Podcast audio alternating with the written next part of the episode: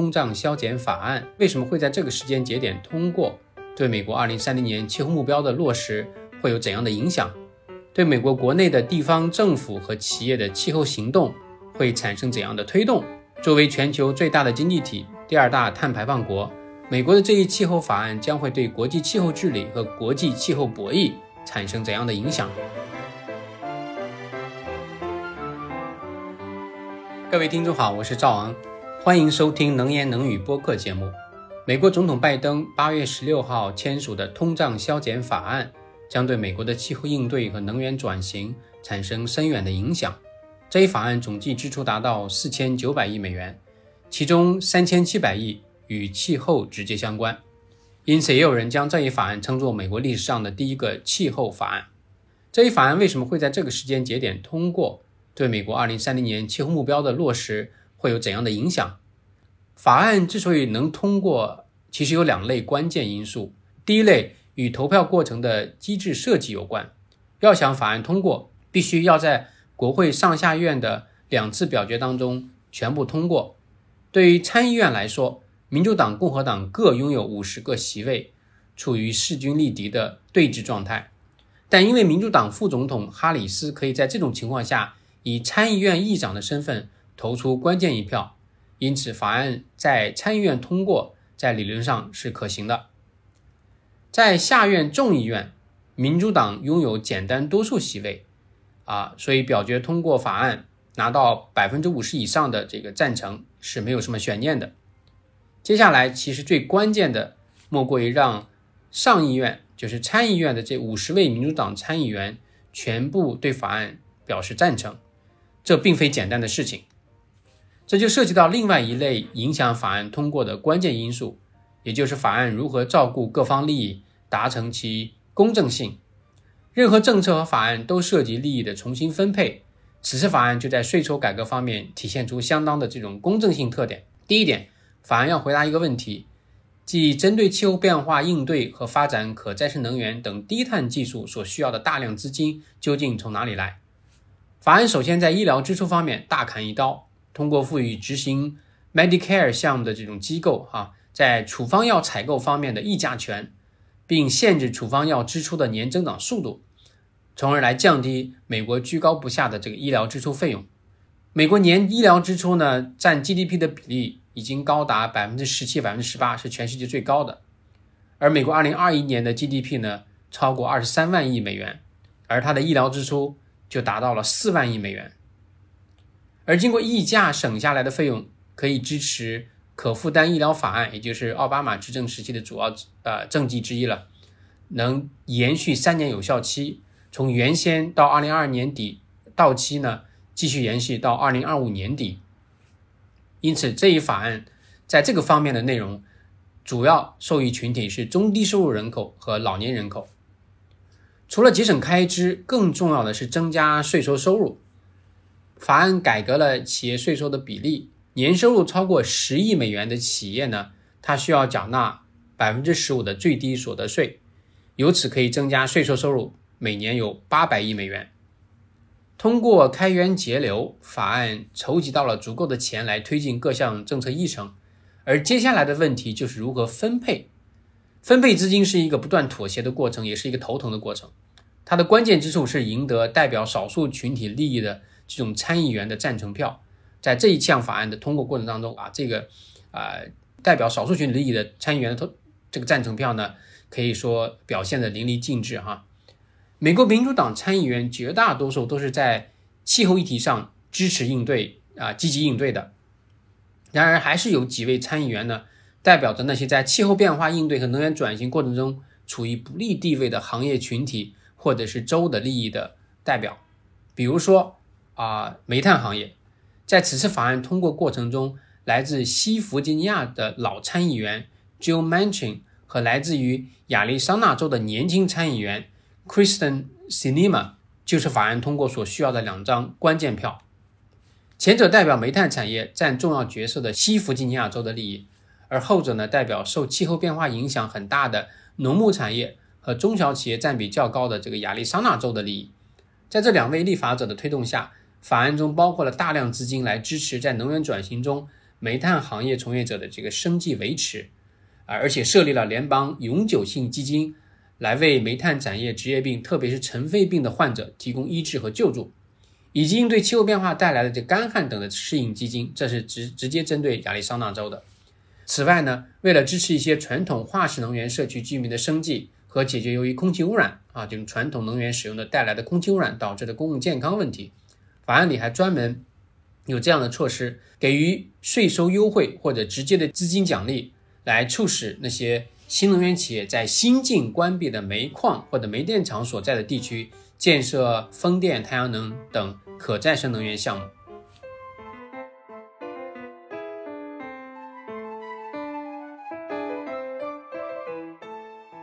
关于法案的公正性，其实缺不了讨论气候应对的公正性。当照顾了少数群体利益之后，我们不得不说，这个法案所包含的措施能否真正落实美国在巴黎协定下所承诺的中长期的碳减排量，从而对全球气候应对带来应有的贡献方面，是否是有效或者是否是公正的呢？气候变化是全球最大的公共品，没有促进减排的有效措施，实现所谓的气候正义，这里面包括啊不同啊代际之间的公正和当下这种贫穷的国家和富有国家之间的这种福利。公正哈，因为气候变化影响的这个啊代价或者是影响的程度是各不一样的，而造成气候变化的这种贡献也是各不一样的。如果不实现气候正义的话，我想这些措施也将是一种空谈。对此呢，法案给出的答案是通过在碳排放占比最高的两大部门交通和电力进行大量投资，实现到二零三零年在二零零五年基础上减少碳排放百分之五十目标呢，奠定了基础。以交通为例，法案不仅取消了电动汽车制造企业可享受税收补贴的上限，而且将每辆电动汽车可享受的七千五百元补贴，嗯，购买新车啊，新电动车的七千五百元补贴延续到十年之后，也就是到二零三二年。为了刺激二手电动汽车市场的发展，法案也给予二手电动汽车高达啊每台四千美元的这种税收补贴。那么总计一百四十二亿美元的电动汽车新车和二手车。这种购买的补贴呢，呃，可以替代两百三十六万台燃油车。此外呢，法案还专门拨出三十亿美元，用于以零排放汽车替代邮政系统的这种燃油运输小型卡车，从而对促进数量少呢、排放占比高的运输车辆电动化发展呢带来利好。这些举措将大大加快电动汽车发展步伐，对道路交通部门的这个减排呢，其实起到非常关键的作用。法案提供电力部门的减排措施，主要包括投资建设可再生能源电力装机和先进核电装机，有超过一千一百亿美元投资用于这一领域的，超过法案总支出预算的百分之二十。可见，在推进这种低碳电力这个发展方面，法案是如何的重视。针对高能效电器，法案还提供了数十亿美元的折扣，从而促进消费者购买。为建设可再生能源发电或者核电的这个企业呢，提供税收减免。同时，为了鼓励本地制造，这也是美国最近提出的几个法案当中都涉及的哈，叫鼓励这个啊这个制造业回流，有六百亿美元呢是支持清洁能源设备的制造。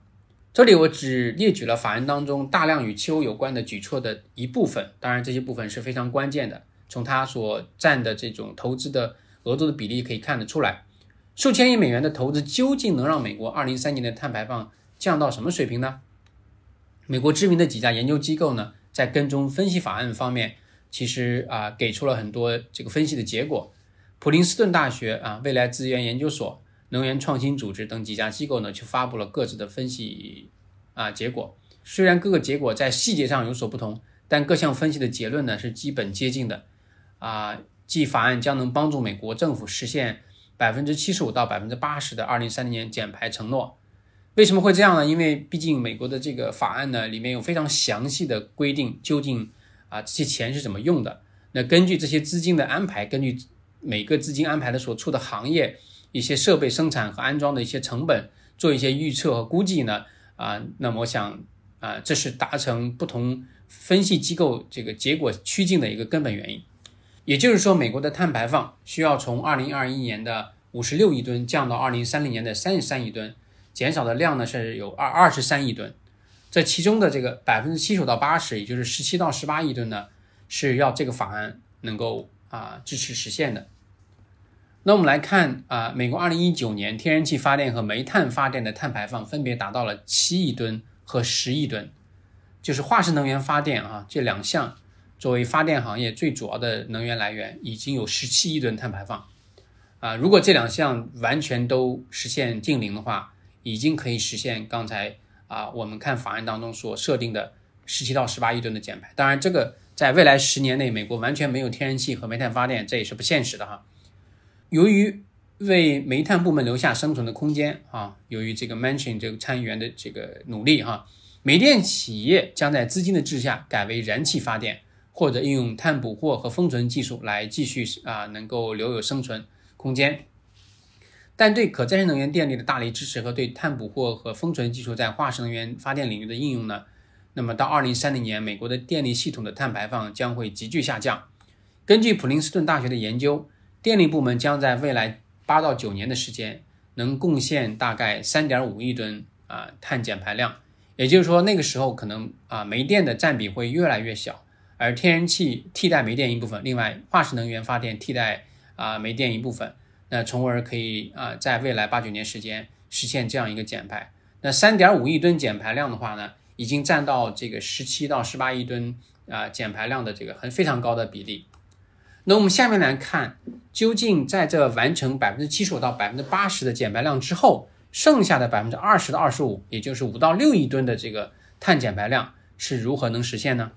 联邦政府的法案为美国近期的气候应对奠定了基调，剩下的就要看地方政府或者商业企业和非盈利机构各自如何施展能力了。尽管美国各州回应联邦气候新政的潜力不尽相同，但是综合起来。其实有相当的能量可以支持实现五到六亿吨的这个碳减排量。根据美国一家气候政策倡导机构叫 Center for Climate and Energy Solutions，它的这个梳理呢，截至到二零二一年，美国有二十四个州已经公布了自己的气候减排目标，多数呢是将目标定在到二零三零年减排百分之四十到五十，到二零五零年减排百分之八十到百分之一百的水平。那么这个对照的基准年呢各不相同，有的是二零零五年，有的是二零一零年。这其中就包括了经济产值和碳排放量都排名前列的大州，如加利福尼亚州、纽约州和宾夕法尼亚州。根据美国能源信息管理局的数据，这三个州二零一九年的能源相关的碳排放分别达到三点六亿吨、一点七亿吨和二点二亿吨。那么二零一九年二十四个州。与能源利用相关的碳排放呢，累计达到了二十一点六亿吨。没有气候目标的其他二十六个州的同期累计能源相关的碳排放量呢，达到了三十亿吨。在这一些气候应对相对比较消极的州当中呢，经济体量和排放量排名靠前的是德克萨斯、佛罗里达和俄亥俄。二零一九年，他们的这个碳排放量分别达到了六点八亿吨、二点三亿吨、两亿吨。面对联邦针对可再生能源电力、电动汽车或者是碳捕获和封存等技术的大规模资金激励，很难想象这些州呢啊会无无动于衷。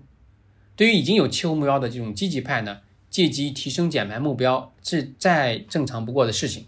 对于所谓的消极派，或许可以拿着发展经济作为由头，将气候应对装入决策日程的这种大的框架当中或大篮子当中。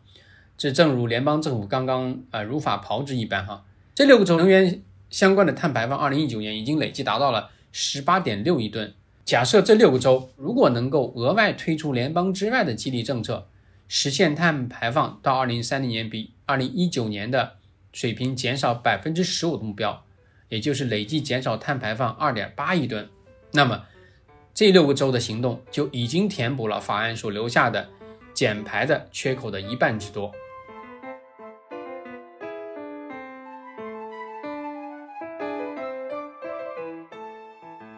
那么本期节目的最后呢，我们来看一下美国的气候政策如何对全球的气候治理，特别是中国、美国、欧盟三方的气候合作和博弈产生什么样的影响？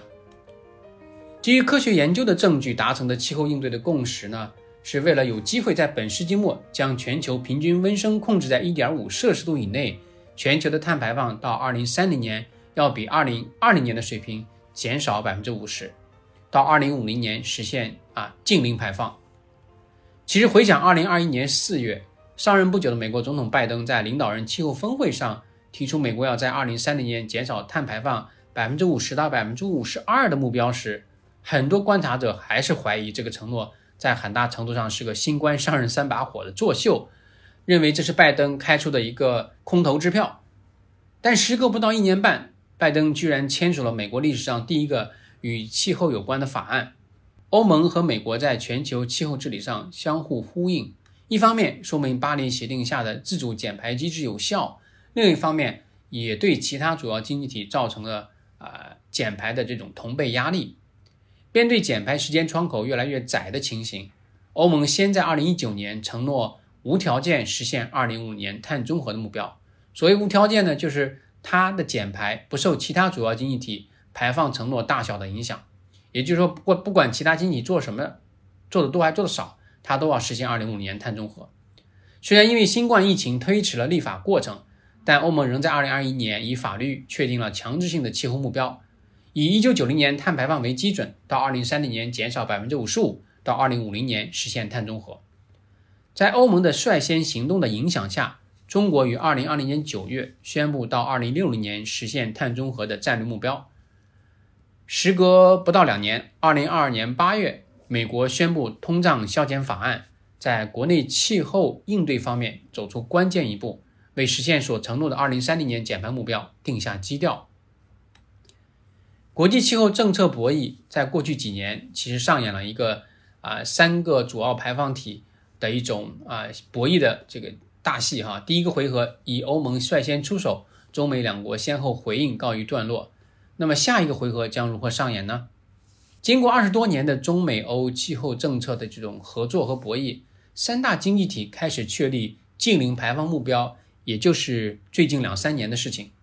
这种你来我往的博弈背后的真正影响因素，在于三大排放体的决策者意识到应对气候变化是解决经济滞胀和能源危机的一个战略机遇。尽管迎难而上来利用这个机会并不轻松，但如果这三个经济体啊没有作为的话，我们还能指望排放量小的经济体来去啃硬骨头吗？作为发达经济体集中的欧美和作为最大排放国的中国，站在到二零三零年不足十年的这个时间节点，其实没有什么理由可以推脱解决全球最大公共品危机的这种责任。而且，欧盟因着对气候变化影响的最大担忧，在最早开展能源转型的艰难过程中看到了收益和成效。一九九零年到二零一九年，欧盟在取得百分之六十经济增长的同时，实现了温室气体排放减少百分之二十四的效果，超出了早先设定的碳排放到二零二零年比一九九零年水平减少百分之二十的目标。那今年所发生的这种欧洲的大的干旱和降雨量的啊非常呃极端的减少和极端的热浪天气，我想再一次会警醒欧盟在应对气候变化方面啊会继续的更加的努力。在二战以来的全球治理秩序被欧洲的战事破坏，也就是当下所发生的这个啊俄罗斯和啊乌克兰的战争，大国竞争带来全球化低潮，以及能源危机使各国的后疫情经济恢复面临重重困境等多种复杂因素之下，三大经济体的决策者终于找准了切入点，不是就气候应对来谈气候治理，而是把它放在社会经济发展的战略下来谋划。从欧盟的绿色新政到中国的伟大复兴，再到美国的削减通胀，这些政策目标所显现的是领导层重塑未来经济活力的视野和利益。当因这一场突如其来的战争、延续三年的疫情大流行和全球能源危机拖累经济复苏，而令很多人对气候应对担忧时，美国的气候应对法案起到了提振信心和扭转局面的作用。在全球战略竞争的新态势下。中国、美国、欧盟的决策者在回应紧迫的经济、国际安全和地缘关系挑战的情况下，纷纷施展拳脚，似乎让我看来是给气候搭了一回便车，因为它要解决的是更加紧迫的刚才所提到的经济、国际安全和地缘关系的这种问题。已将气候承诺锁定为法律的拜登政府，势必在国际气候谈判中占有相对有利的位置。除了联邦政府的行动，美国的地方政府和企业。势必在新气候政策的激励下，为全球碳减排的努力注入活力。美国企业仅2021年达成的清洁电力购买协议就累计达到了11.8 g 瓦，从 IT 巨头谷歌到医疗服务集团凯撒医疗，美国不少商业和非盈利机构已经通过购买清洁电力，早在2020年就实现了企业运营层面的碳中和目标。美国颁布第一个气候相关的法案，将真正启动美国的能源转型的大局。未来二十到三十年的美国能源系统将发生巨大变化。由于美国在经济、科技和国际治理方面的领导角色，美国的气候法案带给气候治理和能源转型的影响将是深远的。如果说二十年前我们难以想象今天中国的可再生能源产业和电动汽车的发展规模的话，那么十年前，欧盟绝大多数的国家的决策者也认为告别俄罗斯的石油和天然气供应是痴人说梦。那么，设想十年后，化石能源在美国的能源供应中扮演着次要角色，而非现在的这个主要角色的话，设想这种情景恐怕并非异想天开。好的，这就是能言能语的第一期节目，希望今天的节目给您带来思考。如果您对今天讨论内容有什么问题，或者对其中的观点有不同的意见，欢迎您留言与我们分享。下次能言能语播客节目再见。